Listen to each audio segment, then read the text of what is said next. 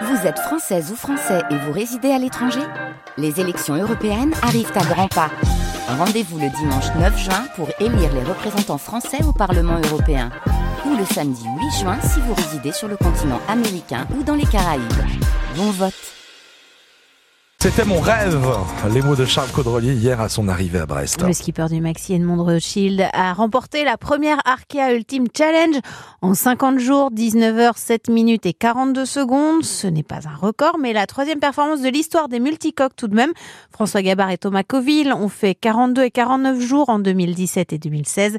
Mais la victoire est importante et le marin de Begmey est un vainqueur magnifique, estime Joseph Bizarre, directeur général d'OC Sport Penduic, organisateur de la course. Charles était euh, celui qui sur le papier réunissait les meilleures conditions du, euh, couple euh, skipper-bateau, hein, un bateau qui était éprouvé, qui avait déjà gagné beaucoup de courses, notamment la route du Rhum Destination Guadeloupe en, 2022.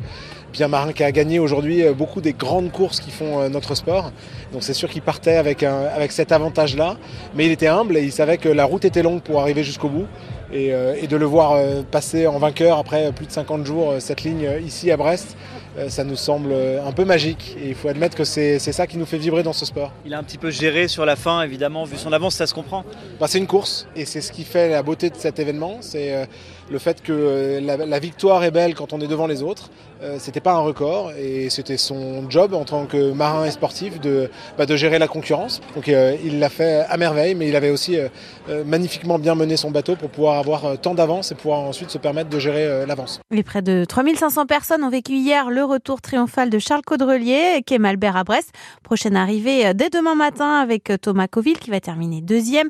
Armel Leclage complétera le podium ce week-end. La gendarmerie du Finistère lance un appel à témoins pour une disparition inquiétante. Un homme de 74 ans domicilié à Mélac, près de Quimperlé, n'a plus donné signe de vie depuis lundi 16h. Cheveux courts avec une calvitie, il mesure 1m65 de corpulence forte et serait vêtu d'un jogging foncé et d'un blouson marron. Hier, les recherches n'ont rien donné, mais si vous avez des informations susceptibles d'aider à localiser cet homme, vous pouvez euh, contacter directement la gendarmerie de Quimperlé. Deux enfants de 9 et 11 ans entendus par les policiers vantaient après des jets de pierre sur des voitures depuis une passerelle qui enjambe la nationale 165. Les faits remontent au 9 février dernier, mais pour le moment, le commissariat n'a reçu qu'une seule plainte, celle d'un conducteur de 27 ans dont le pare-brise a été touché par un bout de parpaing et qui a été blessé à l'œil par des éclats de verre. Les parents vont devoir rembourser les dégâts et les préjudices. L'évêque de Saint-Brieuc se dit choqué et indigné après la découverte lundi de tags sur la façade de la cathédrale de la ville. Monseigneur Denis Moutel parle d'actes attristants alors que le bâtiment est en restauration depuis plusieurs années.